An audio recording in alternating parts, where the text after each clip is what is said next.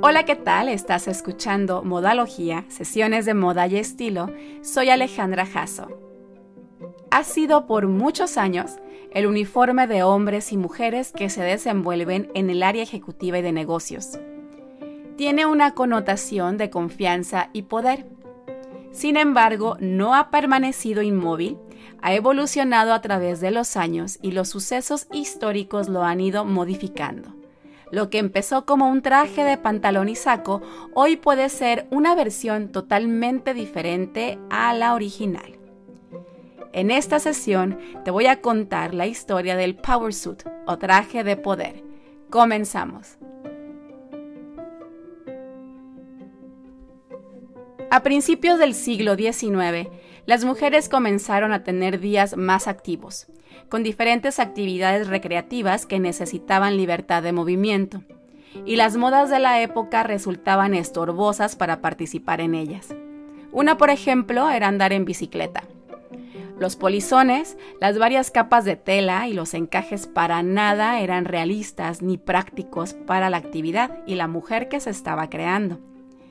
Aparecieron entonces nuevos tipos de prendas que proporcionaban esta mayor libertad de movimiento, como los bloomers, un tipo de pantalón bombacho, al mismo tiempo que faldas y blusas, aunque éstas eran de cuello alto y abotonadas.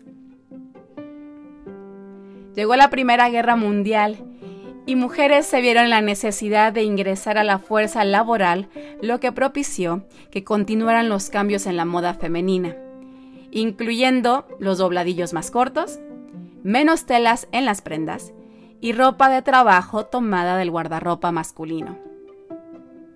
Esta nueva mujer era más audaz, más activa, no pertenecía al mundo que se desenvolvía a su alrededor. Era más franca y sincera que la generación de su madre.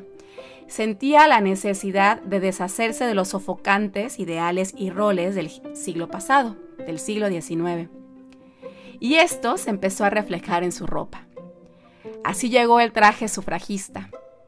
Compuesto de blusa y chaqueta, tenía una falda con largo a los tobillos, pero con una abertura que permitía dar pasos largos.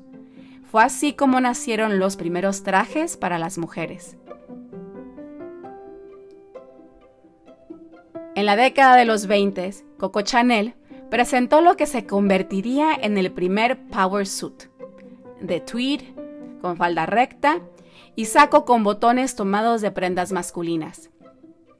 Cuando Chanel diseñó su versión, la idea del traje femenino estaba asociada con la emancipación de las mujeres, lo que facilitó su aceptación, debido a la participación femenina en el, entre comillas, en el mundo de los hombres, tomando su trabajo durante los tiempos de guerra y en el ocio con la creación de nuevas actividades, además de ser reconocido por los atuendos que llevaron las mujeres sufragistas.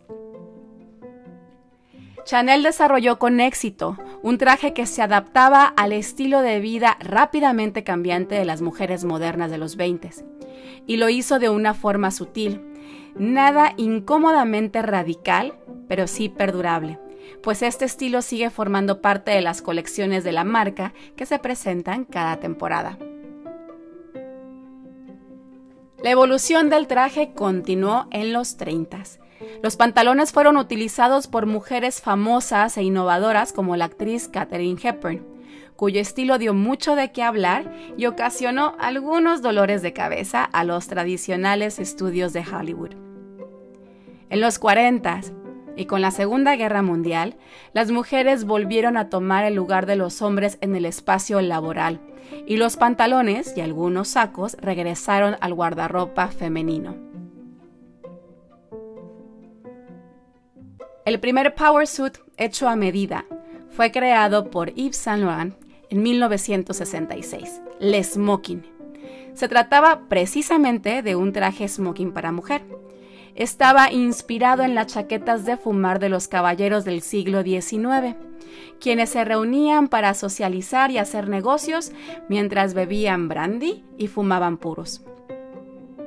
El nombre para el conjunto de pantalón y chaqueta el smoking, viene de sus solapas confeccionadas en seda para que las cenizas de los cigarros al caer sobre la prenda se deslizaran evitando quemaduras y manteniéndola siempre limpia. Para los 70 más y más mujeres entraban en la escena laboral. Estaban invadiendo, entre comillas otra vez, el espacio de los hombres y necesitaban un símbolo que demostrara que eran tan serias y competentes como los compañeros de trabajo. Y parecía que la única forma de convencer a los ejecutivos en las salas de juntas, por supuesto dominadas por hombres, era copiando su apariencia.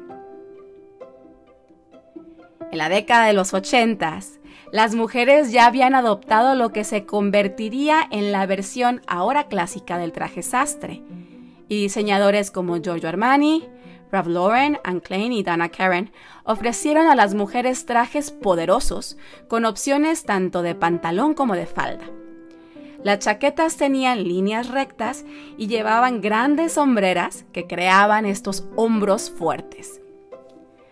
Los trajes se diseñaron con influencia del armario masculino para ofrecer a la mujer una sensación de empoderamiento y de credibilidad en el ambiente laboral. En los años siguientes, a los 80, el Power Suit fue declarado como haber llegado a su fin y ser innecesario. Las mujeres habían demostrado que no se necesitaban pantalones y enormes sombreras para ser tomadas en serio y demostrar su capacidad en el área laboral. Ahora más que nunca en la historia, las mujeres estaban usando sus posiciones de poder para hacer cambios.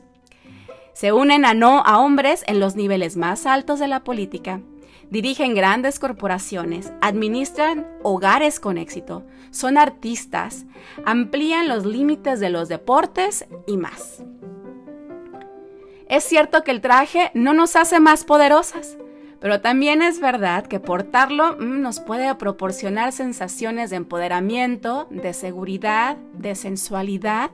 Así que el traje sastre, el power suit, no desapareció, simplemente evolucionó. El significado de power suit se ha modificado. Su composición puede variar según la personalidad, la plataforma, la empresa, etc. Por ejemplo, para alguna mujer puede ser un traje tradicional de pantalón y saco.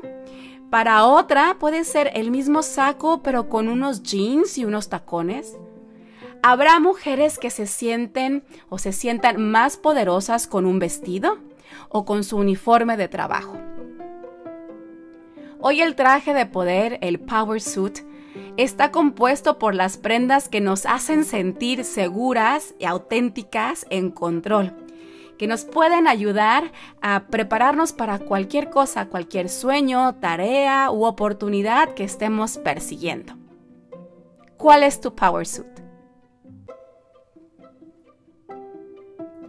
Es todo por esta sesión. Espero la hayas encontrado interesante. Gracias por escuchar y por quedarte hasta el final. Nos escuchamos en la próxima sesión. Te invito a que visites mis redes. Eh, Instagram, Alejandra Jasso. Facebook, Alejandra Jasso Fashion and Styling. Y la página de internet, alejandrajasso.com. Pasa muy bonita semana y recuerda que hagas lo que hagas, usa tu Power Suit. Nos escuchamos pronto. Bye.